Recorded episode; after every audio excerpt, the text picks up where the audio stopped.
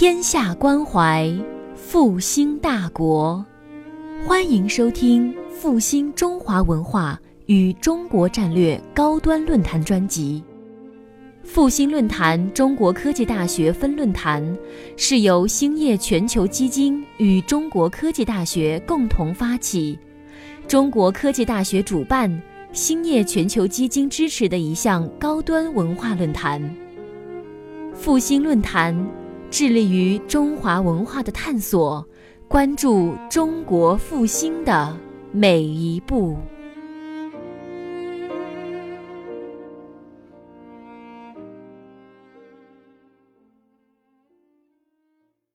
今天我很高兴啊，到这个这样一个殿堂里边来跟各位讨论这个法律问题。我这是科技大学是第一次来，这个今天想跟各位讨论的问题呢，是属于这个大部分都在关注的关于法治政府建设的问题。那每个人都跟法治政府有关系。而且现在说的是二零二零年就要建成法治政府，时间也很不是很长啊，所以这个要求也非常紧迫。嗯，关于这个二零二零年要建成法治政府这个目标，那么从提出小康社会以后，建成小康社会以后啊，就不断在讨论。特别是到了我们这一次十八大的三中四中全会，提出来要建设一个法治中国，建设小康社会，同时也要建成这个法治政府。其实法治政府提出来还比较早一点，在二零零四年就提出来了。这个法治政府，什么叫做法治政府？按我的理解呢，我想能不能这样说，就是呢，要求政府依照法定的权限和程序两个，一个是权限，一个是程序，来行使权利、履行职责。行使权利、履行职责，既不能失职，又不能越权，既不能不干。也不能干过头，要确实做到有权必有责，有权利就一定有责任，用权要受到监督，失职要问责，违法要追究。那么这一段话一说下来，各位都能听出来，建设法治政府，依法行政。这个主体是谁呢？主体是政府，讲的是政府问题。对政府呢，要怎么样呢？核心就是要规范政府的权，你政府行使权力要规范，按照法定的权限来行使你的职权。你有了权，你就尽到责任。所以呢，法治政府。依法行政是规范政府的事情，从这个角度来说，嗯，建设法治政府我们已经提出来很多年了啊。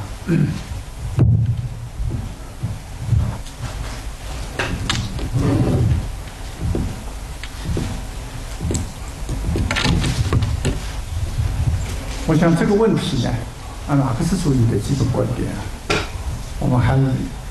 看出它的背景，在什么情况下？为什么我们要提建设法治政府？那么可以这样说：第一点呢，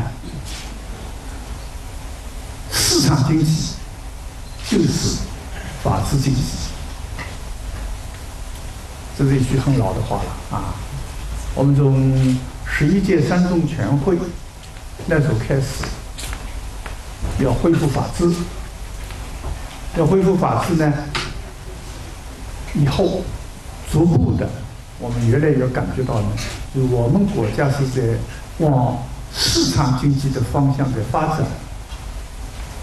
而市场经济必须是法治经济，没有第二条路。为什么呢？因为市场经济是法治经济，市场是什么呢？市场经济的意思就是啊，不是就这么几个公司、几个人在这儿搞经济，而是要发动全民来搞经济。所有有能力的人、能参与的人都来发这个从经济上，来，好好的工作，发展经济。这是一股无比巨大的力量。你们看一看呢，世界各国都一样，啊，市场经济一兴起来，这个国家的经济就迅速发展、迅速变化。那我想我们中国人可能感觉更深了。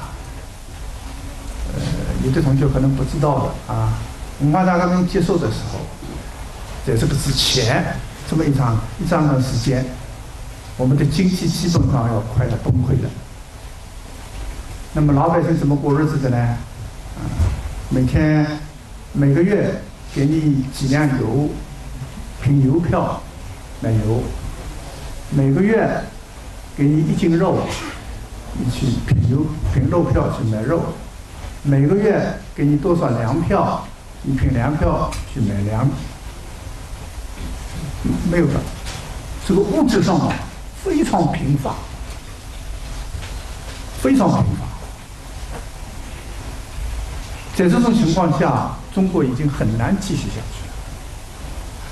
所以十一届三中全会以后啊，这个经济就开始呢逐步的放开。啊，当然这个提法是一步一步的往前走的，走的方向呢是要发展市场经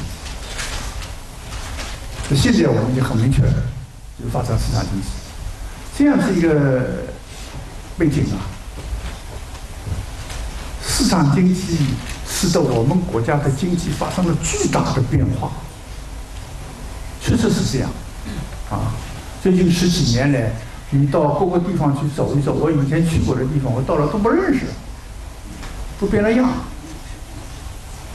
发展如此之快，这就是市场，亿万群众的经济能力。调动起来了。那么在这种状状态下，你说这么多这个这么多的工作，这么多的人都在搞经济，你还能一家一家、一人一人去管吗？你必须有个规则了。所以呢，搞市场经济必须要有市场经济的次序。这个时候，我们就一定要建立法律，靠法治，靠法治。把所有的人，你参加市场经济的时候应该怎么怎么样的？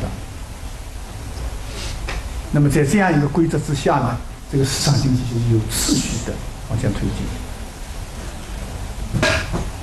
当然，这个问题现在，呃，话也说回来呢，就我在我们国家这个情况来说啊，这个法治经济这一部分呢，应该说恐怕还要有一个过程，啊。已经有了法律方面的事情，好像已经制定的不少了，但是执行法律呢还差，所以还得有个过程。嗯，嗯，大家都感觉到的，比如说我们现在讲的这个诚信问题，诚信是社会的法治社会的一个重要的原则，要讲诚信。那假冒伪劣才不会盛行啊！这个最近我看，随着这个记者们要夸大了其实就是说我们中国又制定了一个世界上最严的这个什么食品啊、药品啊、食药的这个法法律，是很严格。但是呢，我们现在还是很担心啊。这个东西是真的假的呀？这个东西能不能吃啊？里边有什么名堂啊？还是在担心？为什么？执行的不严格。所以呢，市场经济必然是一个法治经济，这一点我们要认识到了，我们就得必须在法治上下功夫。要有法可依，还要有法必依，还要知法必严，违法必究。啊，我想这是呢，这个第一个。可以说的问题。第二点问题呢，就是我们说了，二零二零年我们要建成小康社会，这是从经济上来说吗？我看呢，应该这样说：从经济上来说，我们达到了一个什么样的水平，就是小康的。同时，我们在法治上也要达到一定的水平。这就是呢，一定要建立法治政府。法治政府要基本建成。我的理解呢，小康社会既是经济达到了标准，同时也在法治上达到了相当的水平。这个尤其是法治政府，绝对不能把小康社会理解为仅仅是这个经济上达到了一定水平。要这样理解的话，经济上达到了一定的水平，如果到了那个时候，我们的法治方面，比如说我刚才讲诚信，还是现在这种状态，你能说我们这个是已经达到小康社会了？啊，秩序很乱，嗯，不各种各样乱七八糟的事情还有，这可不行。所以呢，我们一定要理解这个，就是小康社会在二零二零年建成，这个小康社会里面包含着法治建设。第三点，这个背景来说呢，我想能这样说吧，我们中国的所有的老百姓。人心司法都希望法治，这是确实的啊。那么，就其中一个重要的，比如说，我们现在的社会纠纷、社会矛盾是比较多的。解决社会纠纷、解决社会矛盾，靠什么？这我们可是有经验教训的啊！靠什么？我认为是，只有一条路子，这条路子就是法治的道路，这一条，没有第二条道路。为什么这么说呢？法治的特点，比如说，用法律来解决你的纠纷和矛盾，这个时候啊，对所有的人都是一样，按法律来，都是公平的，都是正义的。如果是人治，那么这位领导人这样子给你解决，那个领导人那样子给你解决，那个领导人这样子给你解决，结果怎么样呢？结果你就说不清楚到底怎么解决才好。大家就你钱给的越多，我就跟随，就长就到那儿去。这就是前一个时期我们所发生的无数的信访事件。信访要像以前那样子啊，那是什么呢？就是你找到了县政府呢，县政府说好，那我赔你一百块；你找到了市政府呢，啊行，我赔你五百块；你到了省政府呢，说说是一千块；到中央政府不知道还有多少。你不停的找呗，一个公平的事情。所以呢，用非法治的办法来解决社会纠纷、社会矛盾。你是不能公正的来解决，不是公正的话，纠纷矛盾不但解决不了，而且会越解决越多，啊，长期存在下去。而这一点正是我们要考虑的问题。如果纠纷矛盾是非常之的多啊，那这个社会还能稳定吗？这还是个小康社会吗？所以呢，人性司法解决我们心里有一点纠纷的矛盾的这类问题，都要靠法治之路。啊，一会儿我再来说这个问题。那么，最近这个三中全会、四中全会里边呢，又提出了一个观点，啊，叫什么呢？叫全面推进依法治国是一个系统工程。系统工程，就是说依法治国，不是说解决某一个方面，而是一个系统工程。所以呢，他的提法是什么呢？就是依法治国、依法执政、依法行政。三样，治国、执政、行政。要共同推进，法治国家、法治政府、法治社会。要一体建设。你不能光讲我这个法治政府，而是要这几个方面都要共同推进、共同建设。这个依法治国啊，这个执政党要依法执政，这个我想是依法政法治政府的必备的内容。法治政府本来就是法治中国里的一个部分嘛，是吧？那么这个一切呢，都要靠党的领导。后面说的呢，一个是法治国家，一个是法治政府，一个是法治社会，要一体建设。法治国家、法治政府要一体建设，还有一个法治社会。我觉得呢，这需要说两句，因为法治社会啊，你从广义上来说，法治社会呢，那就包括了国家所有的了，啊，但是呢。你从狭义上来说呢，法治社会主要就是指的老百姓的社会，老百姓的社会也要法治，要学法、守法、懂法、用法，这可不容易。从影响上来说，我想能不能这样说呢？有什么样的人民群众？就有什么样的政府，可以说吧？因为你政府是从人民当中来的呀，啊，参与的这参与工作的人都是人民啊，是人民群众啊，啊，所以人民群众的法治意识如何，就决定了你这个政府的法治意识如何。反过来说呢，有什么样的政治，就会有什么样的人民。你老百姓还不是看你政府的样子吗？我刚才说是诚信，你政府讲诚信吗？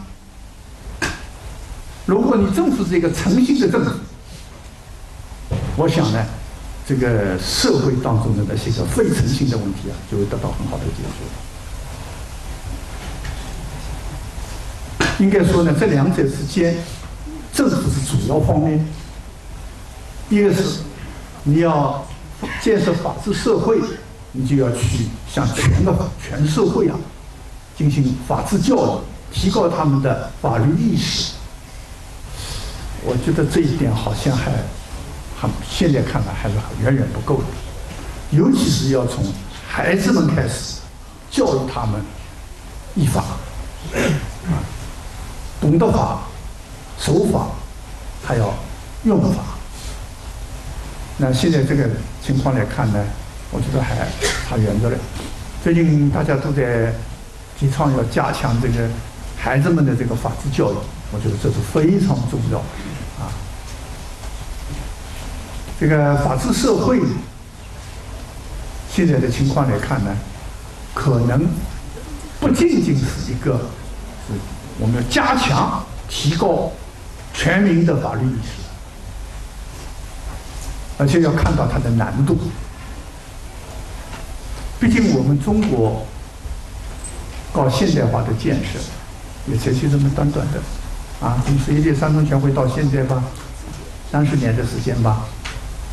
我们可以说，我们国家的经济社会的发展是跨越式的发展，但有时候思想也跟不上。嗯，我经常说到，比如说这个。不知道合肥的这个交通秩序怎么样？这个他们说北京还可以，拉倒吧！我看北京也够差劲的啊！就是人们在马路上呢是横着走，有车没车无所谓。最近以来呢，那个叫什么电动车啊？哦哟，那个电动车是多啊！然后呢，他也不管，你是机动车道，他照样走。你是人行车道，他也走，啊，人行道他也走，然后呢，你是向前走，他是逆着走，马路上乱窜，哇，简直是没办法弄的。我给我的感觉是什么？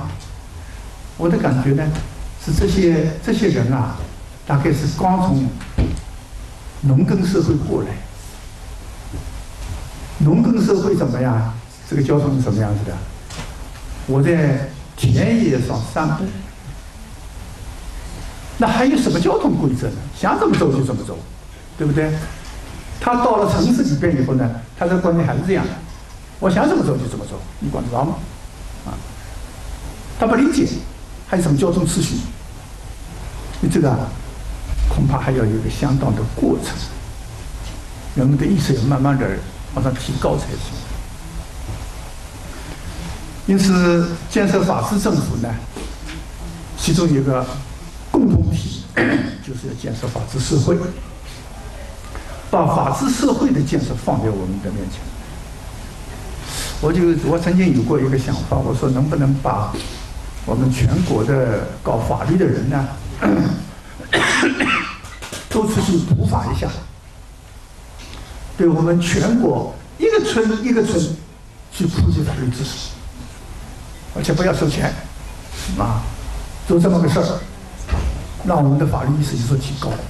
我们现在一般的说呢，这个法治教育啊，比较集中在领导干部、行政干部、领导干部。这个呢是比较多，我去讲了无数次的课，对象几乎全部都是都是干部，啊，很少，好像还没有说对于哪一个村子啊，哪一个人老百姓啊，我来进行一次教育。这个事情呢，我觉得还是值得一做的啊。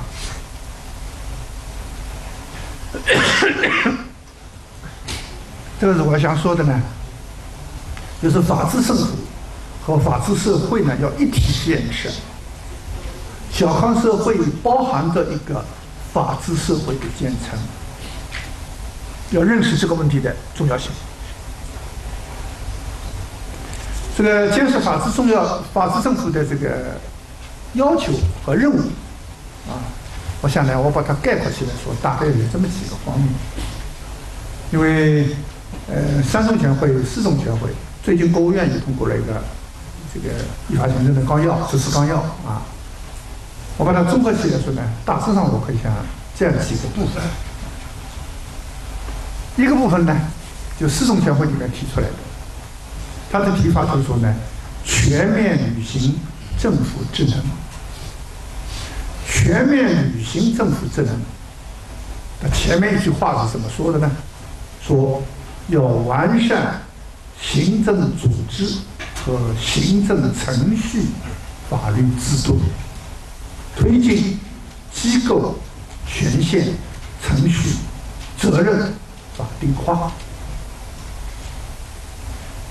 这句话呢，前面一段话我刚才已经说了，实际上啊，十七大、十八大都说了那么个话，说要完善组织法制和程序规则。啊，依法来行使权利、履行职责，都提到一个是组织法治，一个是程序规则。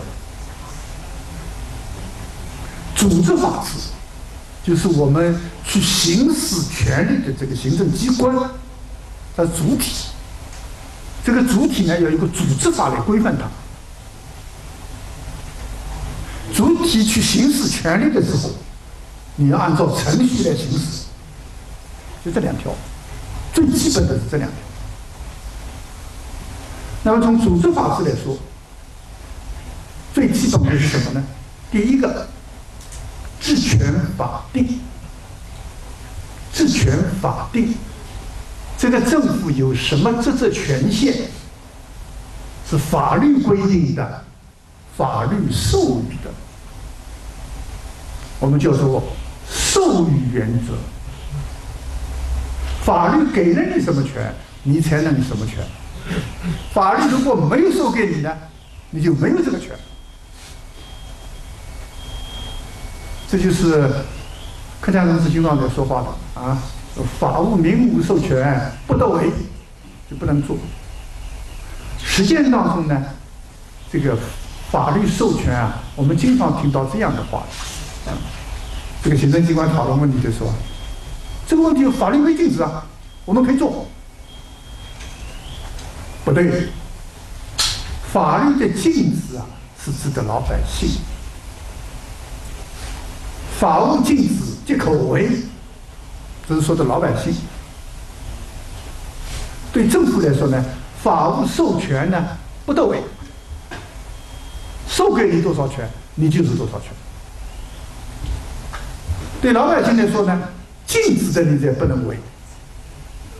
法无禁止即自由，这话是怎么说的呢？因为历史这个法律上的规则是非常清楚的啊。如果你做了法律禁止的事情，我就要追究你的法律责任。那么法律禁止的第一个最严重的就是刑法。刑法里边呢有一个基本的规则，就是制取这个罪行法定。做了这个行为以后，有罪还是没有罪，你要在刑法里边查到。规定的这是有罪的，那就有罪可以罪。凡是刑法里边没有规定这是罪，你就定不了他的罪。这是非常明确的，这就是因为这样啊，所以我们全国人大常委会，你看过了一段时间以后，会来一个新的东西，增加什么什么是犯罪行为，什么。呃，判处刑罚，很简单呢。你说多少年以前的话，几年啊，十来年以前吧，我们还不会用这个银行卡吧？银行卡也基本上没有了，啊，所以呢，这法律上就没这问题。现在这个银行卡里面的问题这么多了，犯罪行为很多了，这样呢，他就在刑法里面增加了哪一种行为是违犯罪的，哪一种行为是犯罪的，就增加了这个刑法。凡是反而在这个刑法里边找不到这种行为的，可以判处刑的话，那你就不是犯罪。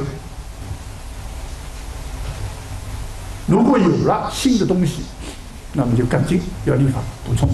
在没有立法以前，你就追究不了他的责任。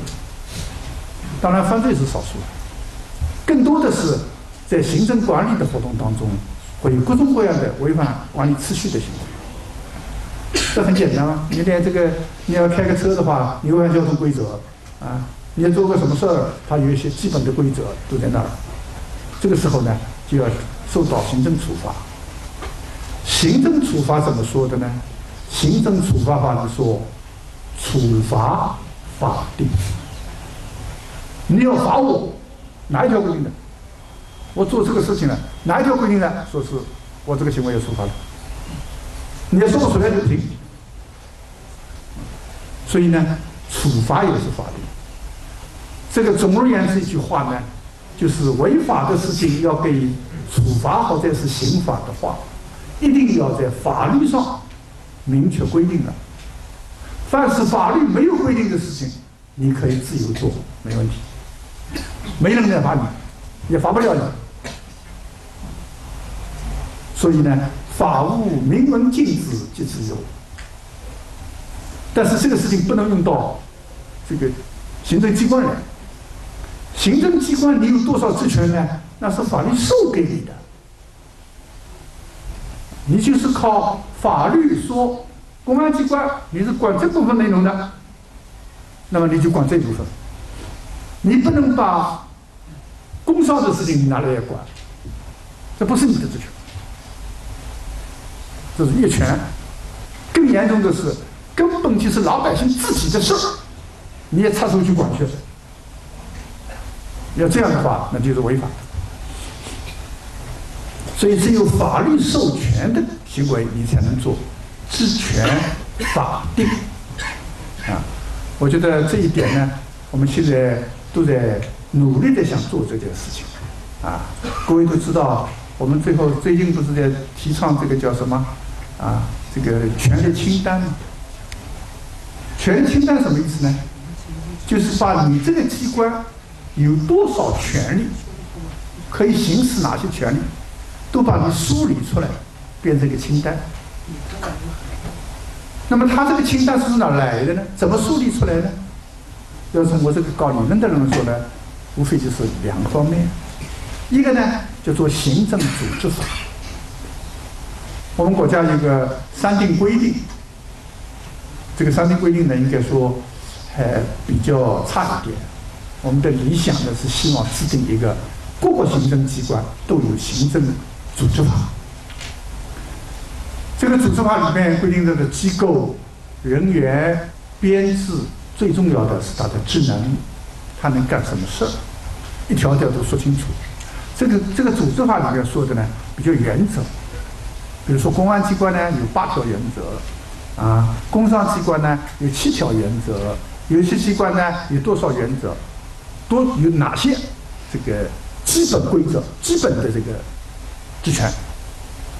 根据这些基本的职权呢，你具体去行使的时候还有点难，所以要怎么弄呢？他还要呢，把它这个再制定为许多具体的法律法规。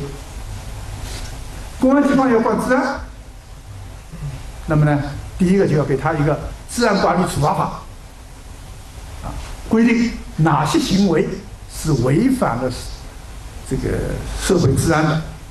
你就可以去罚，怎么罚？那很多很多这个行为，啊，至于像比如说户口的管理啦、出入境的管理啦等等，这都是呢治安里面必要的。通过这么一些具体的法律呢，这个公安机关呢来行使它维护社会治安的职权。所以现在如果要制定权力清单呢，那你要把组织法里面规定的和根据组织法派生出来的许多具体法律里边规定的职权都给它梳理出来。梳理出来以后，我就说，第一，我们应该进行合法性审查。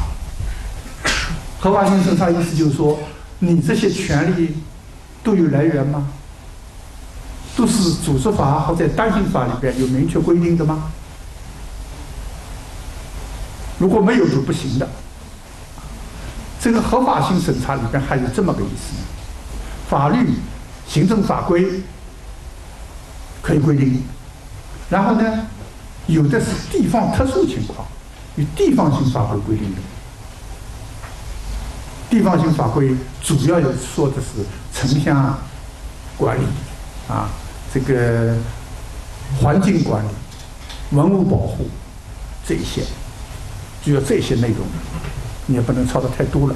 总而言之呢，还是要法律法规已经有规定的，你可以把它细化；法律法规没有规定的，那么按照这个宪法或者是这个国务院组织法啊等等，你可以制定地方性法规，这还比较容易一点。现在最麻烦的呢，就是规章。规章就是政府制定的，中央各个部委制定了很多规章，各个市、省市都可以制定规章。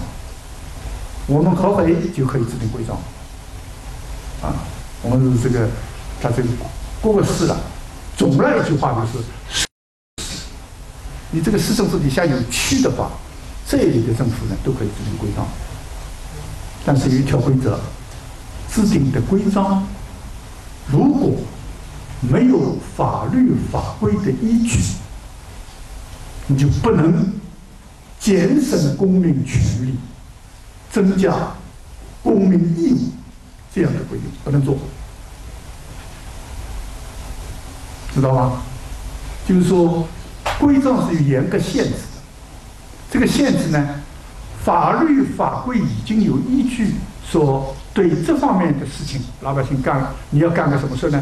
可能会减省公民的权利。法律法规有规定，那么你规章呢，可以按照这个有关的规定来写，做出哦，这个政府方面有哪些权利？否则的话，没有法律法规的规定，你就不能做出减省公民的权利、增加公民的义务这样的事情。各位仔细想一想看，我不说别的，比如说最近以来的这个我们的交通非常之的严重。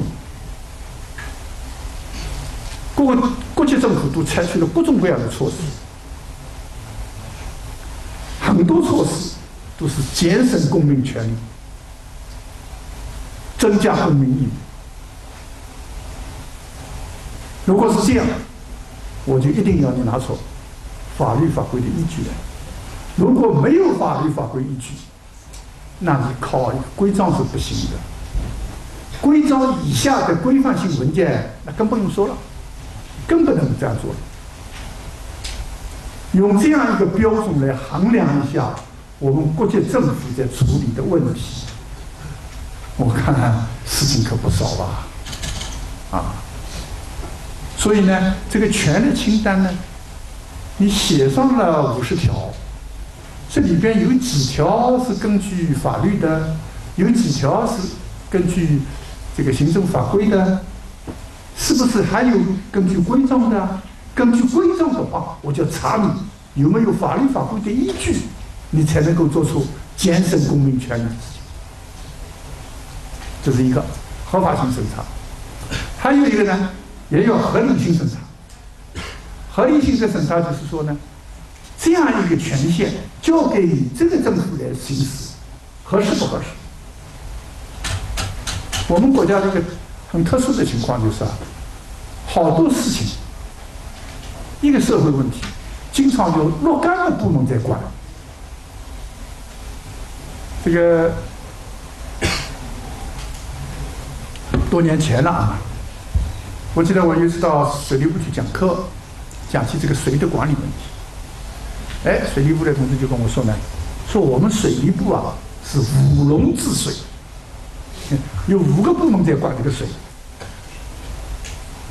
我说怎么那么多呢？那不要乱吗？后来呢？哎，我有一次过了两年，我又去了，我又说起，我说你们这个五龙治水的情况怎么样？他们怎么回答我？说我们现在不是五龙之水，我们是九龙治水，更多了，就是各个不同的部门。都在管一个水的问题，你说这个事情多麻烦呢？啊，这怎么能够把它们合并起来呢？所以后面我们想的就是大部制，啊，有关的部门呢把它合到一起，大部制来管。但是应该说到现在为止，这个问题还没有完全解决。所以既有合法性的问题，又有合理性的问题。这个权利清单，这样呢？权利清单制定出来，既能够使政府部门自己这些人能够懂得我有哪些权利，也有老百姓可以看到这是不是你的权利，我可以监督你。权利清单是我们现在做的事啊。还有一个呢，说现在正在搞这个叫见证放权。见证放权呢，当然这个事情呢。也跟这个呃大部制有关系，还有呢，就是跟审批制度有关系。这个审批制度在我们国家呢，也是一个大的问题。我们这个是从计划经济转过来的，计划经济的时代，政府是什么事情都要管，什么事情都可以管。但是到了市场经济以后了呢，就不需要那么多了。这样呢，就产生一个问题：怎么要把那些个以前管的很多很多的，尤其是审批制度呢，要把它砍掉？我记得我们搞了一个行政许可法，行政许可法里头呢，关于政府部门、地方政府能不能设。许可制度？在争论，后来呢，朱镕基出来说了一句话，我奇怪这个朱镕基并不是学法的呀，他懂这个，哎，他说呢，部门你自己设一个行政许可，你干什干什么事儿？要经过我批准，我设，然后呢，我又自己来执行，你要干什么事你要经过我批准，就到我这儿来批准。那你不是又是运动员又是裁判员吗？这个不行，应该去掉。好，这个是真不错啊，在法律上可以说是站得很高的。这样呢，我们把部门设置的行政许可呢一刀切掉。而中国的行政许可制度啊，绝大部分都是部门设施，法律不多，行政法规也不多，都是各部门。那你要把它切掉，其中有些呢是没用，要砍掉；但是有一些呢又有用，怎么办呢？这样呢，让各个部门你先砍，砍完了以后，你哪些有用的报上来，报上来以后呢，通过国务院同意，国务院这样给你公布出来。这样子一个办法，这样子的砍呢，已经砍了若干次了。我看这一次呢，好像这个谁，呃，朱在这个李克强政府啊，砍的比较厉害。总而言之，一句话呢，就这个审批制度呢要减少，凡是。公民、法人或者其他组织自己能够解决的问题，那要你审批干嘛呀？对不对？这个你们听到过这个故事吗？说一个乡里头就发布了一个决定，说明现在我们的玉米马上就收割了，凡是要去收割玉米的、玉米的，砍把这个玉米杆子砍倒的，都要经过我乡政府批准。经过我乡政府批准，给多少钱，我才能允许你去看你的玉米？你说这个什么事儿嘛？管不着你，这是公民、法人和其他组织自己的事儿，是吧？凡是通过社会组织等等能够解决的问题，你也不要管；凡是市场经济能够解决、市场的调节能够解决的，你也不要管。凡是通过后面监督的程序能解决的，你就不要使用，不要说审批制度。就说了这么四条原则。如果我们把这个四条原则基本贯彻下去的话呢，我们的审批制度基本上能解决。啊，不过这个问题现在看呢，也还是一个比较严重的问题。严重在呢，有些不应该有的审批制度还在用，还有一些呢是没本来不需要的。哎，它现在又生长出来了，要长出来什么？这个就最著名的是什么？你来证明一下。他说：“这个这个孩子说，这个是我妈。你证明怎么证明你这是你的妈呢？那怎么办呢？你还得回去到你原来的出生地点去找，找出一个。”这个证明来了以后呢，要让当地的公安部门给你开个证明，我妈是我妈，嗯就这么说，挺多的，奇奇怪怪的。嗯，这样呢，我想从建建政放权这个角度来说呢，这届政府呢正在努力，啊，但是还还要好好的在好像做了，这就是我刚才说的呢。治权法定这么一个情况里面所产生的一些问题。那么职权法定要法定，而且呢，职权还要权责要一致，权利和责任要一致。这就是为什么我们讲政府的权不叫权利，叫什么？叫职权、职权、职责。权责一致，你的职权就是你的职责，两个是一个事情的两面。我记得刚开始这个实行这个行政诉讼法的时候，那时候到公安部门去讲课是最多的，然后公安部门的同事就要说呢，这个领导同志跟我说说你给我们。呃，这些干警们好好的说一说啊，这个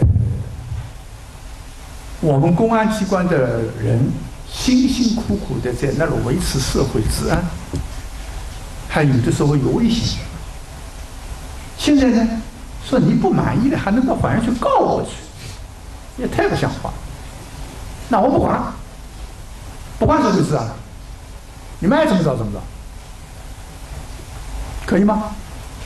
他觉得很委屈，但是我反过来说呢，我说是啊，你可以不管，你不管了，当时的当地的社会治安产生了问题，就是你的责任，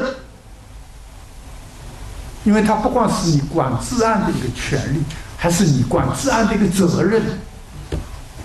职权与职责是一个事情的两面，这跟老百姓的权利义务也不一样。老百姓的权利义务啊，这个义务是明确规定的，你有纳税的义务，你有服兵役的义务，都是明确规定的，啊，并不是说哦，我有某个权利的，我就相对的有个义务，不是那么回事。权责一致，即使一个事情的两面，同时还要看到呢，权和责在。分配的时候一定要相当，就是说，给你这个权利的时候，你一定有这个责任。你不能说我把权利给了你了，你没有责任。有权无责，有权无责，你们说会怎么样？我权很大，反正我没有责任，我爱怎么干就怎么干，我不承担责任的，那一定是胡作非为。滥用职权，就是从这个地方来的。因为反正我没责任呢。反过来说，你有责任，但是你没权，那我怎么办呢？往上推。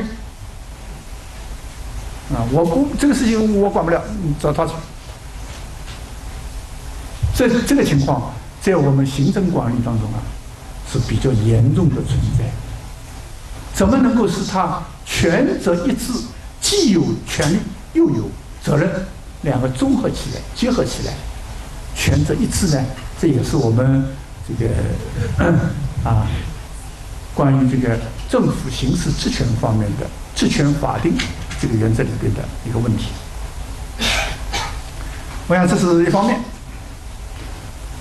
那么另外一方面呢，就是要讲到这个，刚才我说了一个是组织法治，一个是程序法治。对，我想这里我再简单说一下组织法治的情况。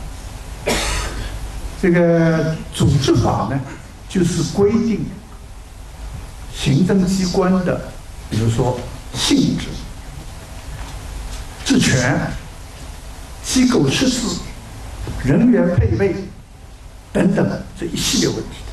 就我刚才说了，规定这个主体的。一般的说呢。中央组织法大概是两个方面，一个是国务院组织法，中央政府的组织法，还有一个呢，就是中央政府下面的各个部委的组织建设。一般这两部分，这两部分呢，现在从中国的情况来看，国务院组织法我们是从八二年修改以后到现在没动。各位还记得这个朱镕基总理的时候啊，他曾经搞过一次大规模的机构改革，把机构和人员砍掉了一半。那时候呢，我就曾经听到这个消息呢，说准备要修改这个组织法了，国务院组织法了，但最后也没没动啊。所以这就是一个我们需要把组织法呢，一个是情况已经变化。第二个呢，组原来的组织法就太粗，要把已经修改。国务院各个部委呢，国务院的部门啊，本来在八二年机构改革的时候就要想制定这个部门的组织法，但是实在一下子也来不及啊，所以呢，后来就说呢，要不是这样，先搞一个简略的三定啊，定你的机构。定你的编制，定你的职权、职能。这个是三定呢，原来叫做三定方案。后来大家都说这个不行，那么就叫方案呢？方案就我很难说有个法律的效力啊。所以呢，又把这个三定方案拿到国务院常务会去通过。现在叫做三定规定，通过了的规定。这是太简单了，就是一个权限，一个机构啊，内部的机构设置，还有一个编制。那么这个问题怎么办呢？我倒是感觉到呢，这个中央编委啊，曾经有好几次要想修改这个三定方案，把它搞成是组织建设，好几次会啊，我都参与了。比如说这次制定这三个部门，你们拿出一个组织建设的草案来，到会上讨论。我记得有一次还讨论完了以后，让我们这些人签字。专家签字确认了，专家也同意了，是啊，很好啊。但是到现在为止，不知道为什么都没出台，始终没有出台。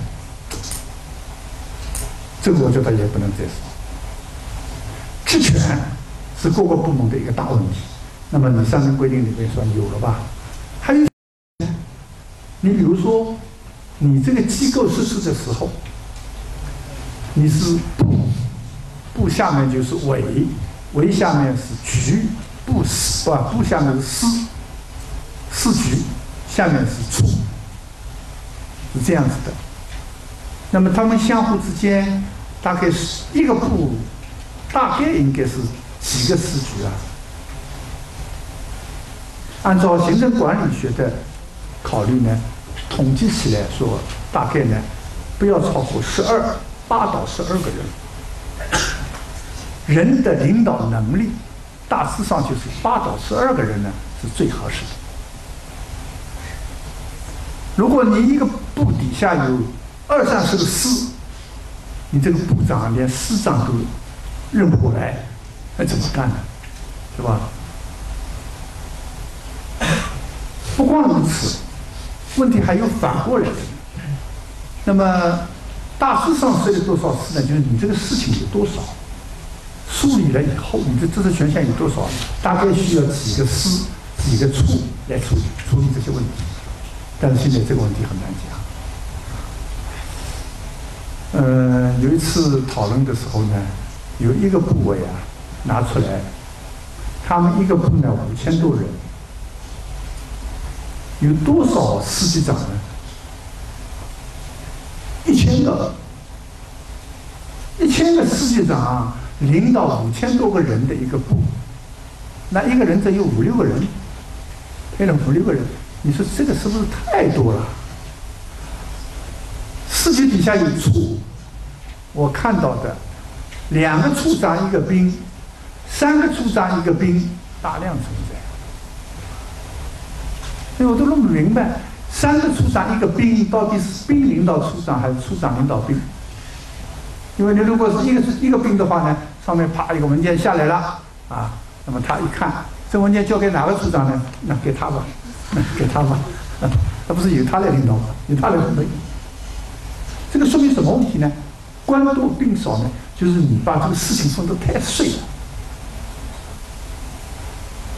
在浪费资源。所以这个问题呢，你要有适当的一个、适当的一个解决吧，是吧？这个里边就是涉及到这个部委组织建设里边应该规定的内容啊，是相当多的。你是三定呢太粗。本来我刚才说编制部门也在一直想要想把搞搞出个组织组织建起来，但是呢，不知道为什么原因。始终没成功。地方怎么样呢？地方呢，我们现在有个法，叫做《地方国际人民代表大会和地方国际人民政府组织法》，是半个法，一般是规定人大的，一般是规定政府的。刚刚解放的时候啊，我们中央呢。通过了一些法，比如说省，还有大区，大区、省、市、县都是一个的，啊，县人民政府组织规则，省人民政府组织规则，乡人民政府组织组织通则，都是这样子。那个时候我们就做民主建政，解放军打到什么地方，啊，一解放了，好，这片土地如果是建立一个县，那么就成立一个县人民政府组织。那你怎么成立呢？我就有一个县人民政府组织，组织通则，按这个来，一届一届都有。到了五六年以后，全国都已经统一了，我们也有了个宪法了，这样呢就把这些东西统统合起来了，就叫做国际人民政府组织法，都放到里面去。但是问题说回来了呢，这个地方组织也是相当复杂的一件事情，你就这么简简单单的办个法就把它规定了，法律这个东西啊是要实施的，太粗了，实施不了啊。我们是最简单的，我说，比如说北京市啊，北京市呢，市政府底下呢有区政府，北京是省一级，区政府呢是相当大的一个市政府，底下呢，底下没有了吧？没腿，所以街道办事处。街道办事处是什么？宪法规定了，街道办事处是一个派出机构，它不是个实体的政权。你看你现在怎么办？你说这个事情一来，到了区政府，区政府说我自己去都去我自己干，那根本就不可能啊，干不过来，那怎么办呢？下面没腿都压到街道办事处去。可是街道办事处又是一个派出机构。没有权利管这个，否则你就是违宪的。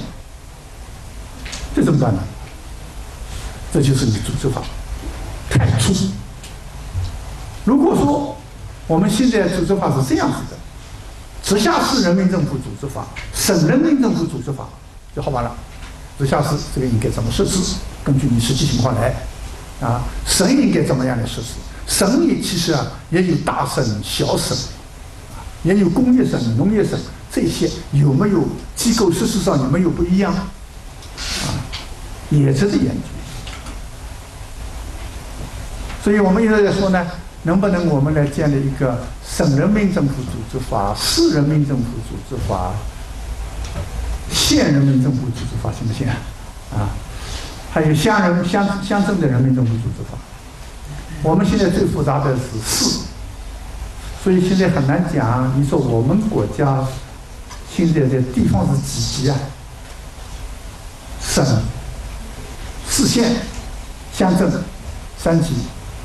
但有的时候呢，省、市、县、乡镇，这个市很难讲是属于哪一个规格。这也是需要解决的问题啊。嗯，我听说过这个事儿啊，说一个副市长。领了十来个市长出去访问去了，人家外国人就提问题了：哎，你们怎么是副市长当团长，而市长们都当团员呢？他就不知道我们这个市长跟市长不一样。这个组织法的问题呢，应该说目前还是我们一块短板。你是规定主体的法，行政主体的法。但这方面呢，还比较粗一点，啊。那么目前更有一个难题目出来了。我们不是现在说的是要这个上建设这个我们国家的国家治理和国家国家治理的体系和国家治理的能力现代化，治理体系。就是说，治理这个国家的是怎么一个体系？管理体系不一样。管理体系呢，那就是有政府，下面有这个啊国国家政府，下面就一直管到底。有省政府，有乡政府等等。现在这个治理是什么意思呢？按中央的解释呢，治理就是。党委负责，党委领导，政府负责，这个两层，这没问题啊。党委领导，这个政府负责，后面还有两个，叫做社会协同，公众参与，这叫做治理的，跟管理不一样。那么这个社会协同和公众参与，他在我们行政法上是一个什么角色呢？这也是个问题。这个社会协同，这个社会就有很多社会组织、基层组织，你要来协同进行治理。他后面也有一个话说到呢，要让他们把自己的事情管好、自律。那么像西方这样很清楚的，比如说你是，我看到过一个故事啊，讲心理师协会。心理师协会，那么里边所参所有搞心理心理师的这个医生呢，通通是心理师协会的会员。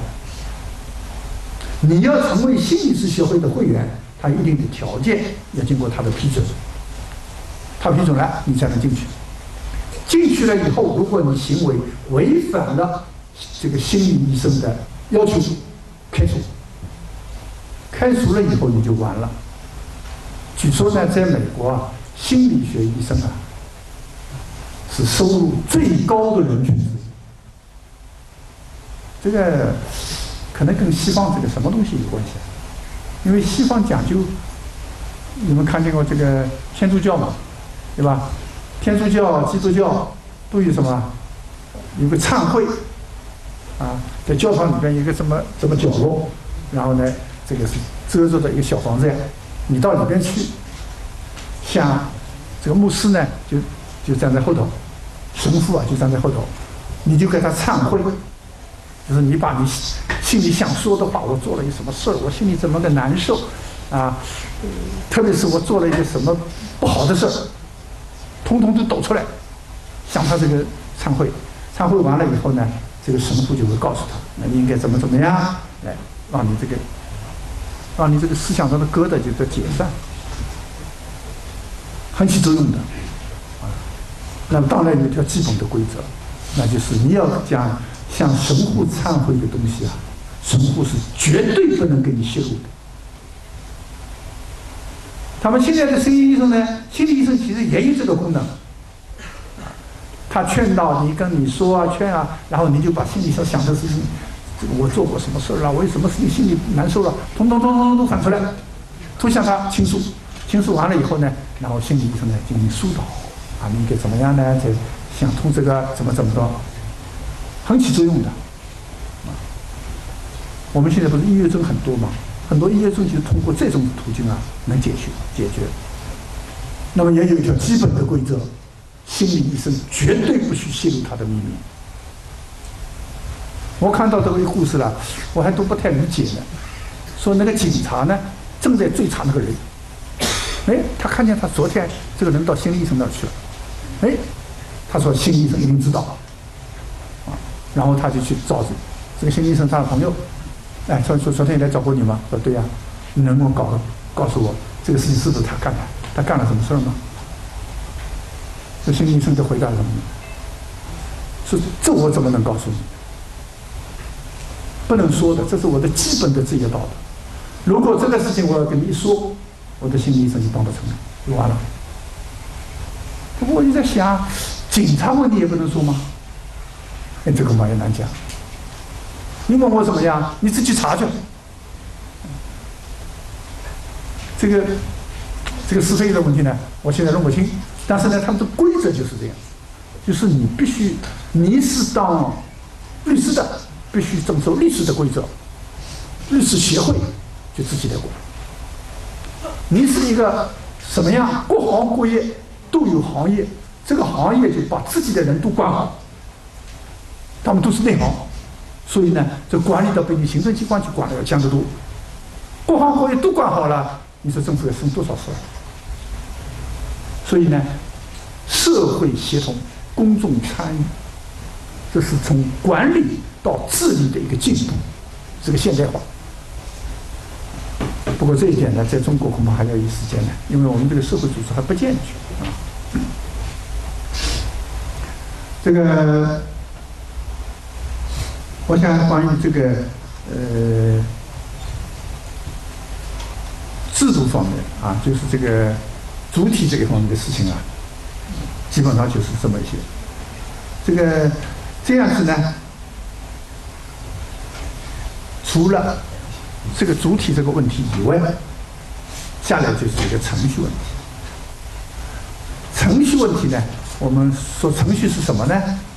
程序就是你去干什么事儿所走过的这个阶段，这个阶段。你比如说老的治安管理处罚条例啊，说了你可以呢，你要治安的话呢，你要这个传唤、询问，然后再来调查、裁决，一个阶段一个阶段的走，一个阶段一个阶段的走呢，这里面就有一条，你必须是先经过取证，后面才能裁决，对不对？不能倒过来。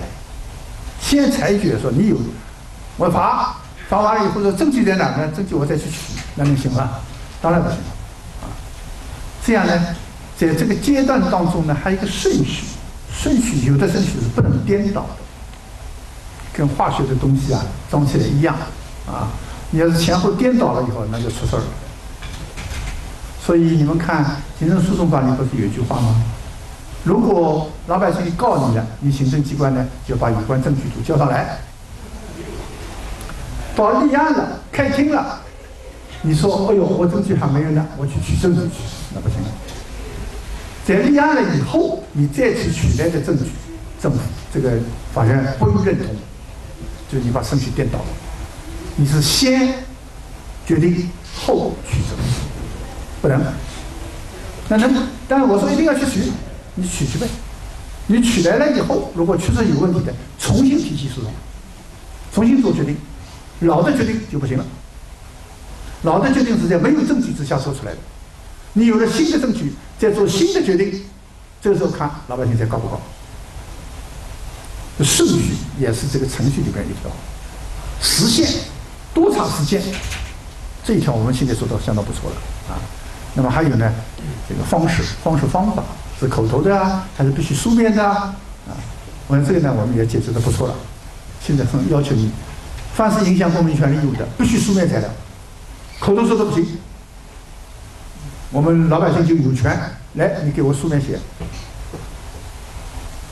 这个程序问题呢，从中国的现实来说，我们中国人啊，说老实话，不太重视程序，从来就不重视程序，没这个传统。我们是重实体轻程序的，所以行政诉讼法结束的时候，行政诉讼法里面不是说了吗？你这个行政行为是不是合法？第一，有事实根据吗？证据确凿。第二个，有法律依据吗？啊，适用法律法规正确。哎，还有第三，这个第三什么？第三就是呢，是否符合法定程序？这一来以后，就成了一个审查的一个目标啊。所以呢，我记得当时曾经让我的学生们呢去查过，说我们的法律上规定程序问题的有多少，结果查出来少得可怜，基本很少规定说你做一个什么事儿要有什么程序。这样呢，所以以后我们就决定分散的制定，有处罚的程序、强制的程序、许可的程序，把这个程序都弄好了，啊，这是执法的程序。你要去处罚，我刚才说了，《资产管理处罚条例》这么说的，对吧？但是现在《资产管理处罚法》不是这样说的。传唤跟我走一趟，你是谁？我跟你走啊？你假如是假冒的人，我还跟你走吗？所以你第一件事情什么呀？把你的身份亮出来。我是警察，你要让人家知道，那我才跟你走。你要不亮身份，我知道你是谁，我不去。你可以拒绝。你亮了相以后了呢，然后传唤，传唤了以后要询问，询问了以后，询问的时候呢，不能一个人问，必须有两个人在场。现在是都有录像，啊，询问结束都要有笔录，笔录要有当事人签字。比如说上一次有人说，这个告到法院去啊，说这这个笔录不是我的。这里面内容是假的，那说你不是签字了吗？签了哪一页？最后一页，前面他是假的，怎么来？好，这个最后现在是都不一样了。要笔录的话呢，是每一页都让你签上字，这才能是真的。你看，那么你签了字了，这些东西都完了，询问呢，这个内容不够，不能完全证明这个问题，我还要实地去调查。调查的时候也要两个人去，都要有笔录记载。调查结束了，我要罚了，按处罚法的规定，好，我要说明理由。我要告诉你，为什么我要罚你？不说明理由就不行。说明理由以后，还要听取对方的意见，不是那么回事儿。我不同意，严重的问题要听着，要听取对方的意见。听完这个对方的意见以后，这个时候你才能做决定。做了决定以后，还有一件事情要做，告诉他，我已经处罚你了，几月几号开始。你要不不服的话，你可以去申请复议、提起诉讼，还有一个救治程序，重新复查的权利，这是老百姓的重大权利。你做了决定以后，我要求你重新再复查一遍，这时候才能完。因为你看程序这个，这是对老百姓不利的程序啊。那么你要申请许可，对老百姓有利的程序，要越简单越好，要简化。这些程序呢，另类这个各个部门法律都有了，但是总的行政程序法我们没有。后来就说呢，我们这些人呢，说我们要花了十几年的时间呢，天天研究这个问题，后来起草了十几个稿子。但是有关部门看了以后呢，说你们这个学习气还是比较浓。哎，这话也有道理，学习比较浓怎么办呢？好，我们就放到地方上去，让地方上现在实施。我们中国这个立法不是就这个有这种路径的嘛？啊，你没把握之前呢，先放到地方上去。这样呢，地方上现在是已经有四个省了。最早是湖南、湖南、山东等等四个省，还有十几个市市政府都已经制定了行政程序规定了。现在是缺的呢，就是个统一的行政程序法。这次市总全会呢。特别对程序问题里边呢提出来两条，这个提出来两条呢，其中一条是这个行政决策程序。各位都知道，在政府的工作当中，最重点的、最重要的事情。就是决策，决定一个什么什么情。况，我怎么做。这个决策程序啊是关键性的，当然。决策呢，有大决策，有小决策，有上一层的决策，有下一层的决策。总而言之呢，决策是非常之多的。但是呢，我们说的是比较重大问题的决策，影响到国家利益、公共利益，尤其是公民的利益、老百姓的利益，这样子的决策呢，就叫做重大决策呢，要有一个机制，要有一个程序。这个程序呢？法律上，在这是四中全会里面说，公众参与、专家认证、风险评估、合法性审查、集体决策五项。公众参与，我要决定这件事情，要跟公众讨论，要让公众来参与，我这样做合适不合适？你有什么好办法？公众参与。要从理论上来说，我们是人民当家作主的国家，当然公众参与是一个必然的过程，老百姓来参与。但实际上看呢，我们在这方面恐怕还要再研究。我们更多的是拍脑袋决策。这个，我我想起一个案子来呢。那次我正好在宁波。忽然听说那天早晨呢，宁波有有一些人啊，到宁波市政府面前静坐，闹事儿。结果后来市政府呢，就市长就出来说了：“好，我们这个决策放弃，不做了。什么事儿呢？PX 项目，PX 项目到底怎么样？”所以宁波市政府做这个决策的时候，一点都没跟老百姓说。他就引进五百个亿啊，一个大数目，他就引进来了，引进来了呢，这个动了，老百姓知道了，就报到市政府来说，这是有毒的一个项目，不能做。这一下好，把它冲掉了。其实呢，这个 P X 东西到底是不是有毒啊？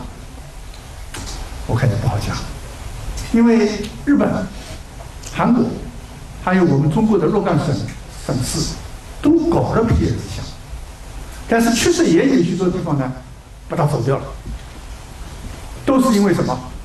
没有公众参与，没有专家认证。你让专家来认证一下，你要公众参与一下，公众一参与以后了呢，哦，这个事情还是可以做的，啊，通过专家认证以后，这个事情还是可以做的，他们思想想通了，这不就行了？所以，公众参与不仅仅是说让公众来参与以后，公众会提出好的意见被吸收，还要包括说呢，公众参与呢是一个沟通，这沟通以后了呢，哎，他这个思想就。可以接受了，结果他没有做，就变成这样。然后你后面有人说了呢，说什么国外啊，这个我们其他地方都在搞啊，为什么你你们咱们不能搞呢？然后就出来一种传说，说呢，你看日本啊、韩国在搞，那是有一种先进的技术，那种先进技术要花很多很多钱，我们这个事就没有花多少钱，你这什么来？就专家也没出来说话。你可以看出来呢，就是公众参与，这个专家认证是重要，然后最后怎么样？风险评估，最后呢，这个项目给你否掉了，就有风险了，对吧？那么最后面呢，合法性评，这是有法律法规依据，还有最后一条，集体决策。这个集体决策是什么意思呢？在行政。机关来说，决策呢是谁呀？是首长决定制，首长负责制，最后是首长说了算，不是少数服从多数。但是这个话要说回来，虽然不是少数服从多数，不是这个这个经过这样子的啊讨论以后的多数的决定，如果是首长负责制，我脑袋一拍就出来吗？也不行的，也还要经过这个集体的讨论。这个讨论的意思就是呢，我这个决策机构啊，有十二、十三个人，四位常委，四位常委讨论这个问题。我有决策权的市长拿了一个东西来说：“各位，今天我们要讨论一个什么什么问题啊？我看这个问题呢，这样解决什么呀？”说完以后，请各位讨论。那还讨论什么了？你已经前面已经说了，我看这样子做，谁还敢反对你啊？所以现在集体讨论说的什么意思呢？说的是这个问题提出来了以后，有决策的问题，你有决策权的领导最后一个说话，让大家都先说，说完了以后，你听取各方面的意见，最后再决定。集要集中集体的智慧，不是你一个人拍脑袋。我看到过这个美国的这个美国的法院呢，他们是最后的重大案子呢是少数服从多数的，但是也要集体讨论。怎么讨论法呢？这个圆桌，院长坐在这儿，因为他主持会议的，也是一票啊。然后从这边开始。年轻的坐在这边，一个一个排过来；年老的坐在后边。为什么？因为如果年老的人一说话呢，年轻的人就不好意思再说了，把他顶住了。所以让年轻的人先说，说说说说，说到最后一个年老的就说完。好，那么这个院长自己也说说意见，最后表决。哪些人不同意这个意见的？有必要可以写上去，写在上头。他不同意。但是你们多数同意就多数通过，啊。那如果是首长一个人决策呢？那更需要让别的人都说说意见以后，你再来决策。我记得好像有地方通过过这样的规定，具体决策是什么做法？这样子呢，通过这个五个程序啊，基本上呢，你做出来的决定就不会错，做出来的决定不会错。这个决定做出来以后，怎么去实施？啊，那也有一套程序，正当程序。所以我想可以这样说呢：你要做出重要的决定，也就是实际的目标，怎么怎么能做出来呢？要靠程序。有了这个程序以后啊，做出来一个正确的决策，然后再去实施，也要程序。所以可以这样说：法治。就是程序之治，法治就是程序之治，这是世界各个国家都已经证明了的一个基本的经验。我们国家现在还缺一个，就是总总的程序还没搞出来啊。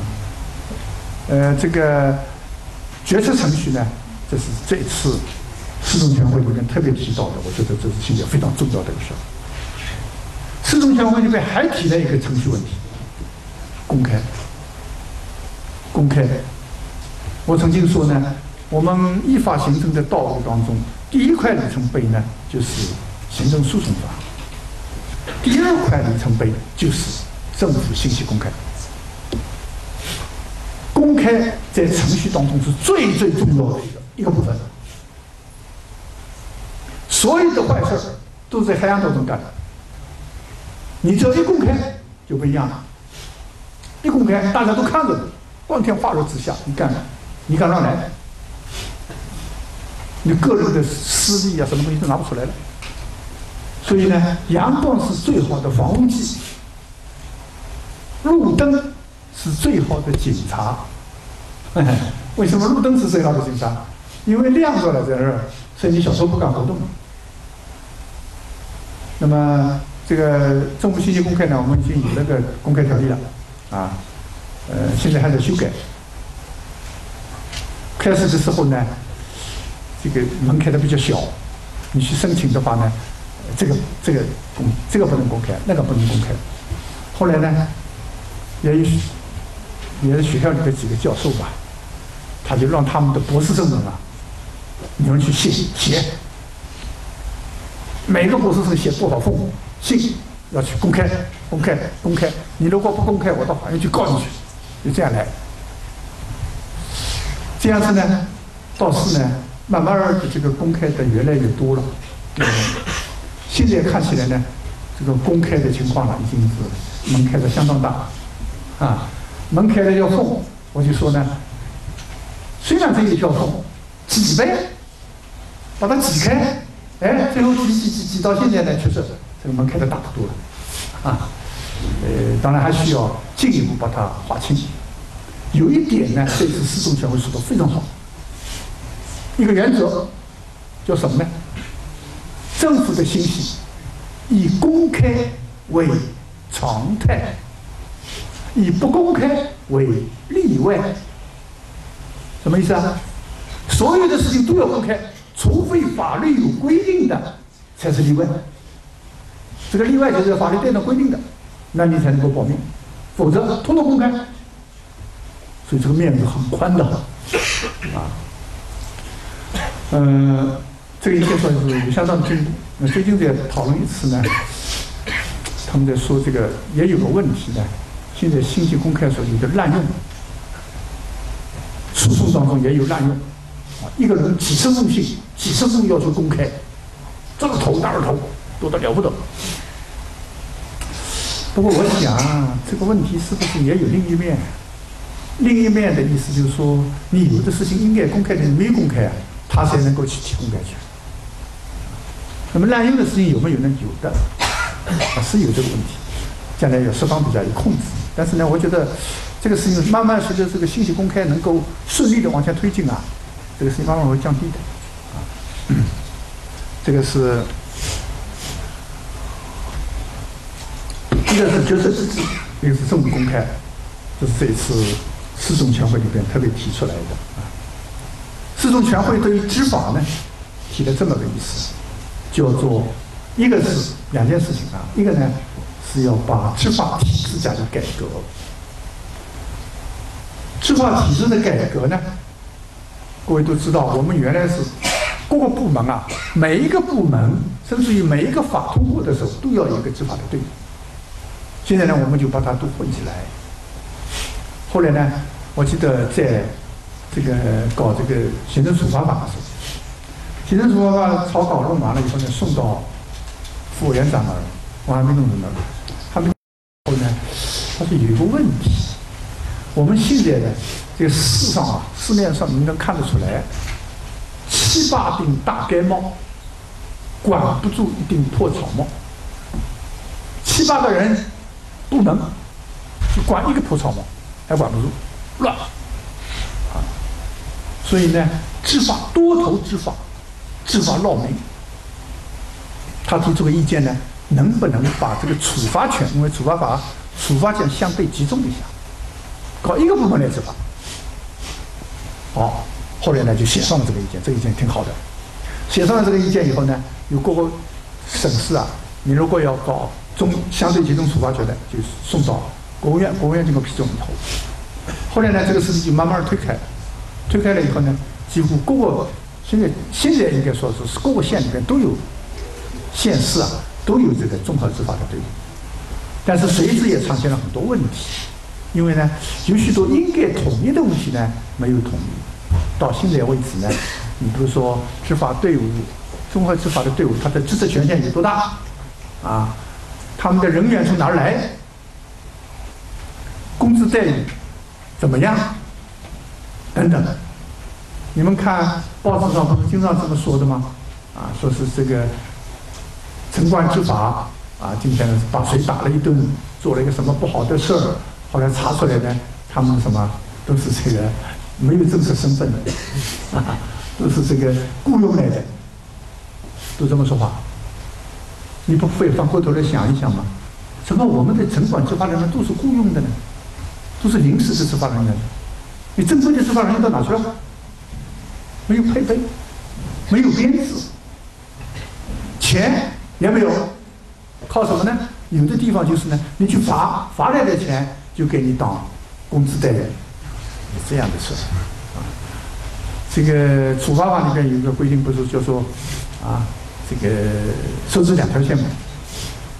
收支两条线啊，就是根据当时的实际情况来考虑。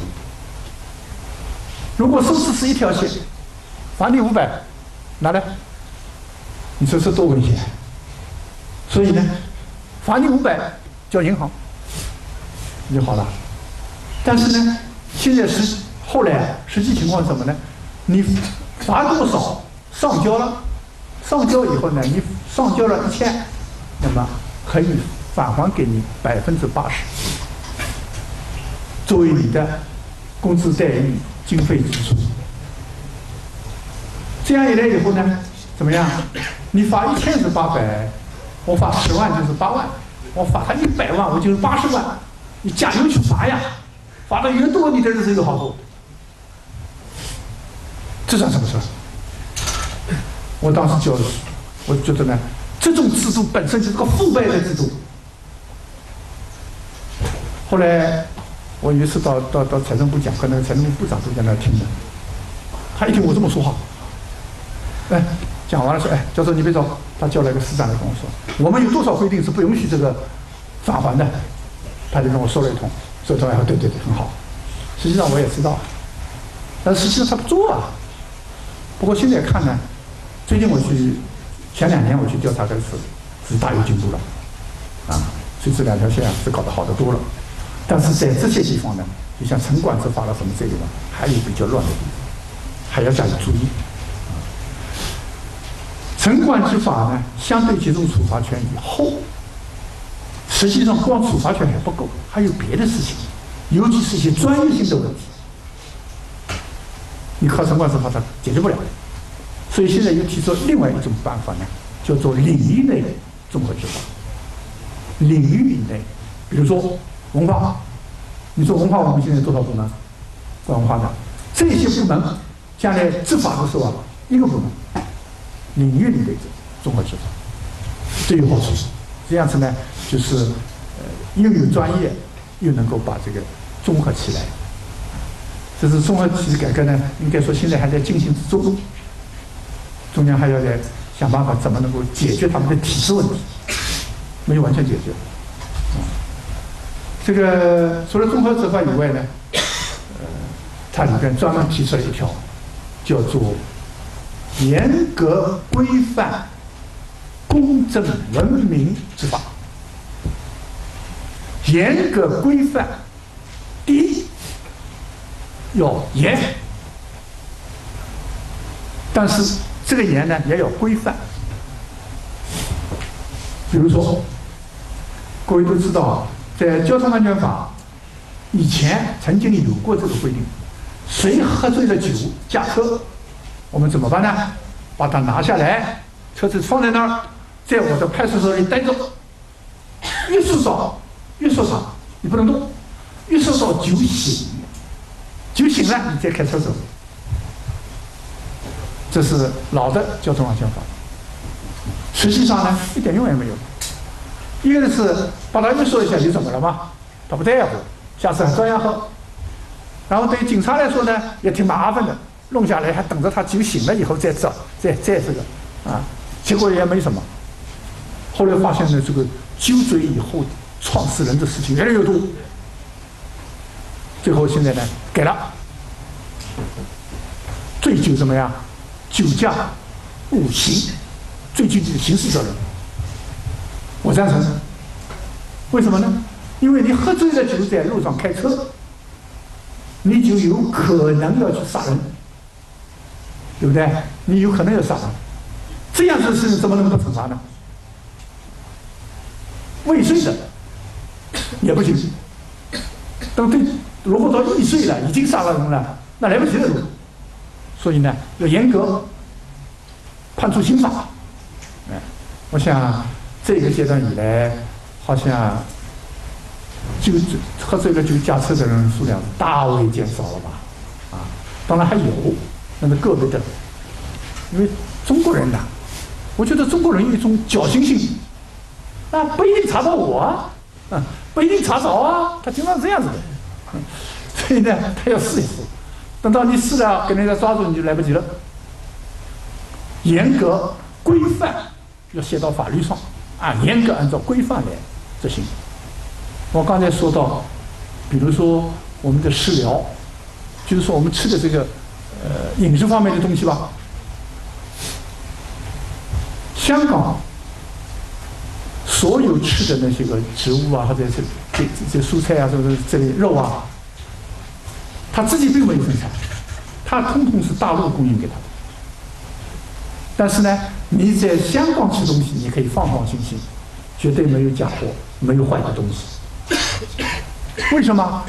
因为你这个东西要进他这个口，他是要严格检查的，一点含糊都没有。你不可能把假假东西给他。坏的东西给他，这样一来以后呢，哎，我听说啊，说就在这个香港附近在广东这一带呢，还有好几个农场呢，是专门卖种这个吃的东西啊，卖给这个广东的。对这些个农场的要求很严，不能卖那假冒伪劣的东西，不能卖坏东西，所以呢，广香港吃的东西就比较好。我就想啊，香港是可以做到的，咱们为什么做不到了？我们不能这样吗？啊，你严格一下呀。那关键就在于啊，你检验的要非常严格，一点不含糊。当然，中国人多啊，检验检验它的难度是吧？同时呢，那么你在种植生产的地方也要想办法怎么样提高他们的水平。这是值得注意的一个问题啊，所以严格规范这个执法，这是一个第一个程序。后面那个公正文明呢，又是这样的，就所有的人执法的时候一样，公平的。你不能说这个人这样处理，那样那样处理，要这样呢，最后就会形成一个侥幸心理。你看，哎，我我可以逃过这个处理，公正。文明执法，这个呢，呃，我跟城管还是有所接触啊。我觉得这一点呢，我们还是有了比较大的变化。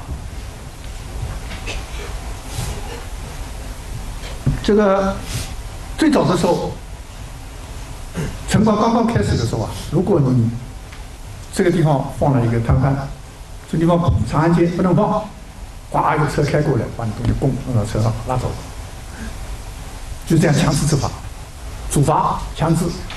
后来呢，大家逐渐觉得这个不合适，在那儿放小摊小贩的，多数人都是我们的父老乡亲，因为生活上没有来源，他只好在你这儿呢放这样的东西。你不要一上来就这样子嘛。我们要提倡服务性政府，服务性政府就是什么样呢？你要管理的话，要寓管理与服务，寓管理把你的管理啊放到服务里头去。所以呢，后来就变了，哎，你这个地方放了一个小摊，就过来，哎，这个地方不能放小摊啊，你你把它撤走吧。一次不行，两次两次不行，三次就不是马上上来就罚你，这是一个。第二个呢，我要为你服务。我要给你引导，除了教育以外，还有引导。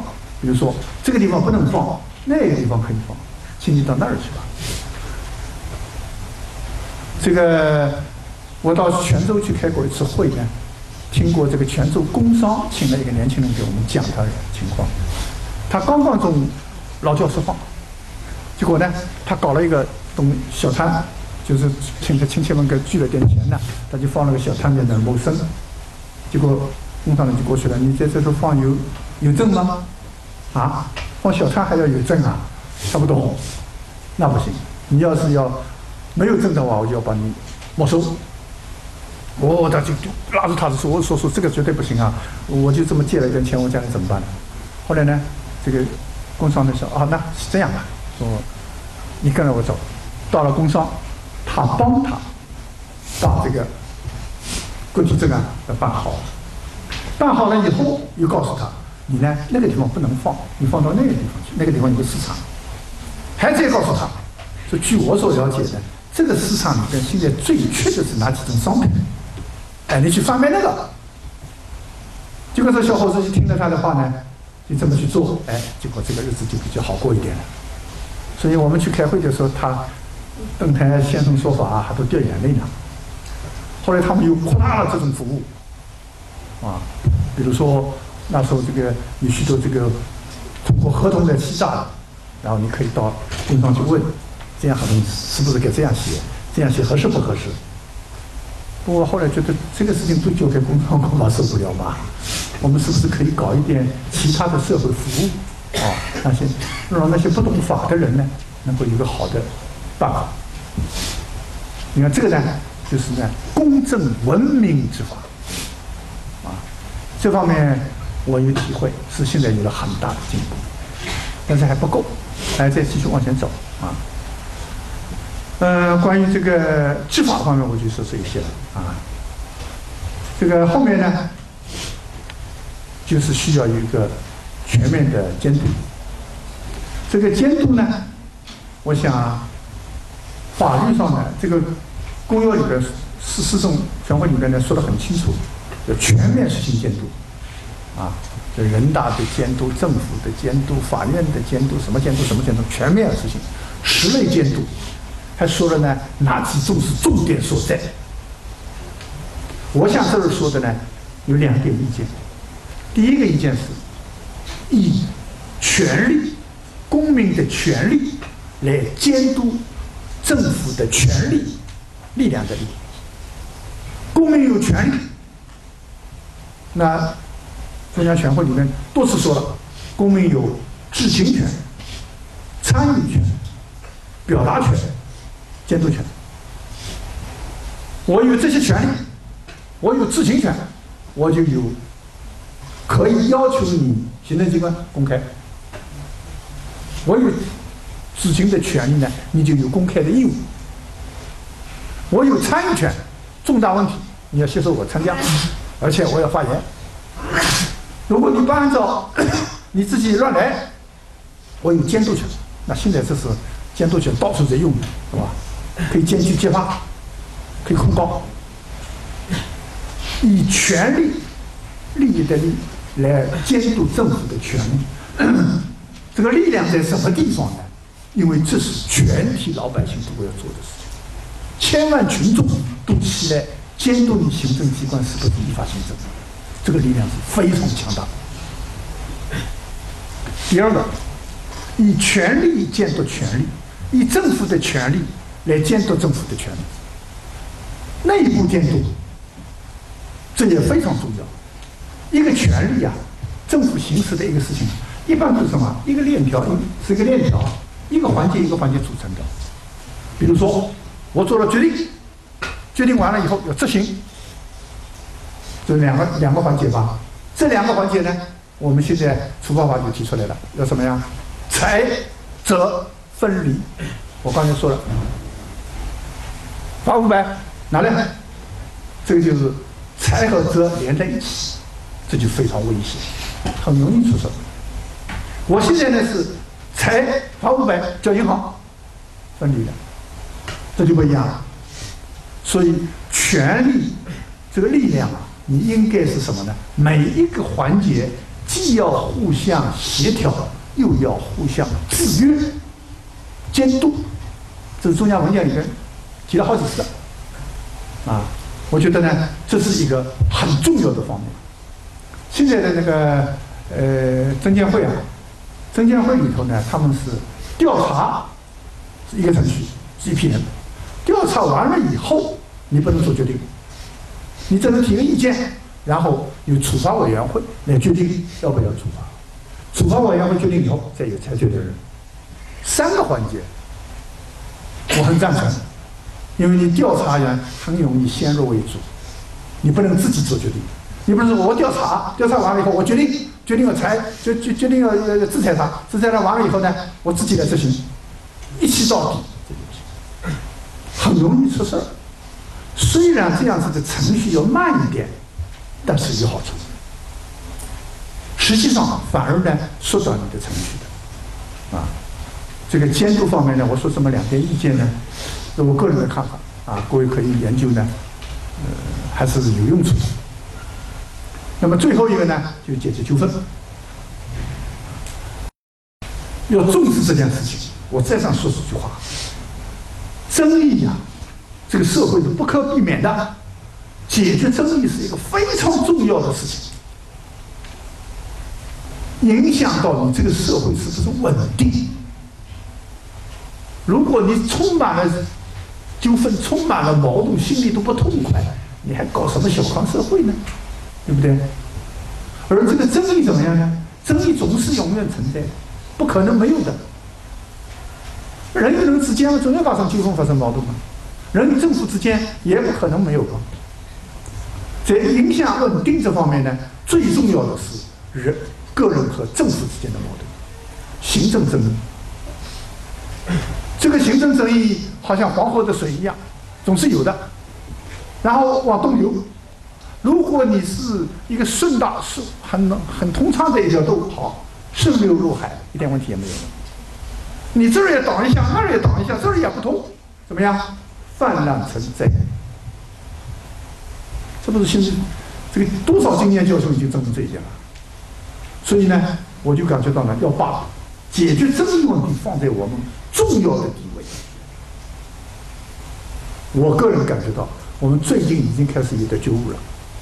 有一个事情呢，没有重视它，结果呢，这个争议是弄得一塌糊涂。那么要来解决它，怎么解决争议？只有一条路，法治之路，要靠法治。为什么？这很很简单，你要人治的话呢，那你一个主义，他一个主义，就是不公正的、不公平的。而法律呢，一律对待，公平正义。只有公平正义来解决，老百姓才能心服口服，这个矛盾才能解决。否则，你就永远没完。这个经验教训应该是很大的吧？啊，所以呢，我觉得现在应该提这个解决纠纷的这个法治之路。从我们行政正义来说呢，我想无非就是呢，可以把这个法治变成三道。第一道，最后的司法，司法是最后的，说了完，到此为止了。啊，当然司法是公正的，不公正可不行。下面呢，就是行政复议，政府实施的行政复议，它应该比这个呃有它的好处啊，因为它呢不要钱，专家多，程序快。有好处，啊，所以世界各个国家呢，复议在解决行政争议当中呢，占了个最大的比例，主渠道。我听过请美国的人来过一次讲他们的劳动方面的争议，那个劳动的行政法法官跟我们会议差不多的，他们百分之九十几的争议啊，都在这个阶段被解决了。英国也是这样，英国一年一百二十万起案件。只有五千件到法院去，都在这个阶层解决掉了。所以呢，复议的关键问题也是有公正。然后底下呢就是基层，这个基层的问题呢，我觉得我们现在确实要考虑，应该在所有的基层都建立行政方面的这种或者说是争议解决的。机制，争议解决的机制。我们这个学校，比如说，我看到过美国的这个怎么解决怎么弄的呢？这个他们解决的时候呢，比如说是，呃，这个学校里头啊，大家选出十名这个最公正的，大家公认为是比较公正的人，十名预备法官啊，那也可以称之为法官。然后你这个，呃。学校和学生，学校和教师有什么纠纷，就去请他们出来裁决。这个一个教师是美国人实行这个制度的啊，六年制。你引进来到这个单位，这个单位呢头三年考核，考核及格再上六年，六年及格好了，你就留在这个学校了，就不走了。这其他问题就没有了，那别的是别的问题了。这个六年里头呢，第一个三年到第二年考核完，我告诉你，你不合格，我们不要你了。为什么第二年要告诉你呢？因为第二年告诉你呢，还剩下了一年，你还可以留在学校里继续工作，有钱，但是你赶紧去找找找找找单位去，不是把你推出去了就。今天考核完了说不行，我就把你踢出去了。他还放在学校里给给你再带一年。哎，我觉得这个事情也挺好，不是直接就放到社会里面去。然后到第五年的时候，再再考核，你告诉你行，你要走，要你走了。那么这个呢就完了。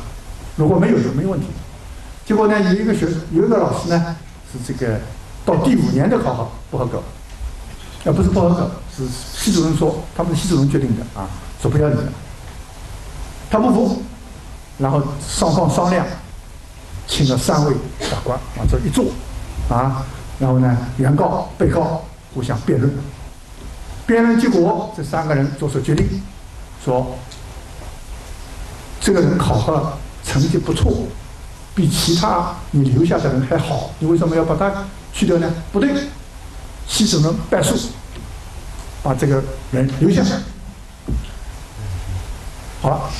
那么这个照这个事情决定呢，系主任做完了以后呢，这个这这三个人呐是代表校长啊，校长负责制啊，校长在做决定的，所以盖的是校长的章。不过呢，校长从来不干预。请各位注意，这种司法的程序啊，你虽然是权力在你，你要盖章，但是审判的人负责，谁审判谁负责。你不能够说哦，我要盖章，我要干预一下。这在西方国家，这件事情已经不可能了。大家都已经养成一个习惯了，绝对不去干预它。你看那个行政法法官，都在部门里头这样。行政法法官做出决定是代表这个部长做的，部长的装置就放在那儿让他盖，绝对不干预。你就说，审判的时候也讲一个审判的形式。哎，你别看这些呢，它表示着一种公正的审判。让人有一种相信，哦，这个这样的办法呢是公正的。最后这个人呢留下了，留下来到第七年的时候呢，他宣布我要走了。然后大家问他奇怪了，说你就辛辛苦苦费了九牛二虎之力才留下的，干嘛你走了呢？原来美国有个制度，这个制度就是呢，你走的时候要一封介绍信，介绍信上说了，他是在五年考核时候呢没有没有进入，所以呢我们不要了。要这样呢，到其他单位找工作很难。我到第七年的时候呢，我是个正常的调动，找工作就比较容易。那么为什么一定要走呢？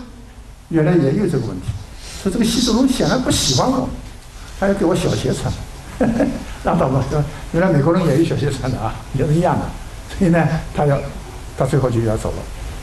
你看这样一个解纠纷的机制吧，我觉得是比较正式，啊，并不是说我们能谈一谈话了，或者找一个人找找，不是这样，要像一个样子。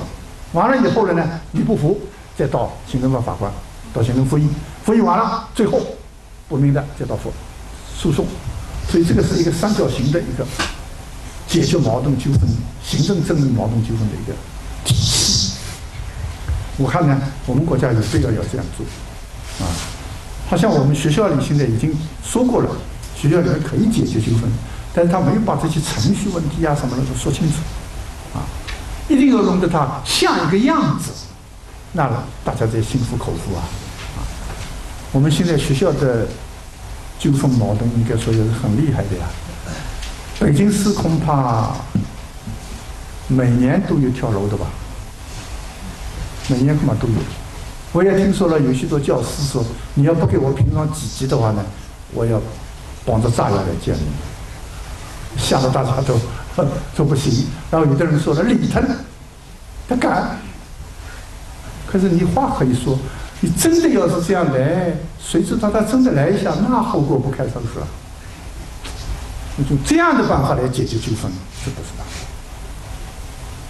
啊，我想这个关于法治国家呢，大致上说的就这么一些东西啊。因为时间关系，我已经已经超过时间了啊。呃，我就把这个大概的内容呢给各位介绍一下。我刚才说有好多都是我个人自己的一些看法啊。如果说到不对呢，希望同志们纠正，好吧？谢谢大家。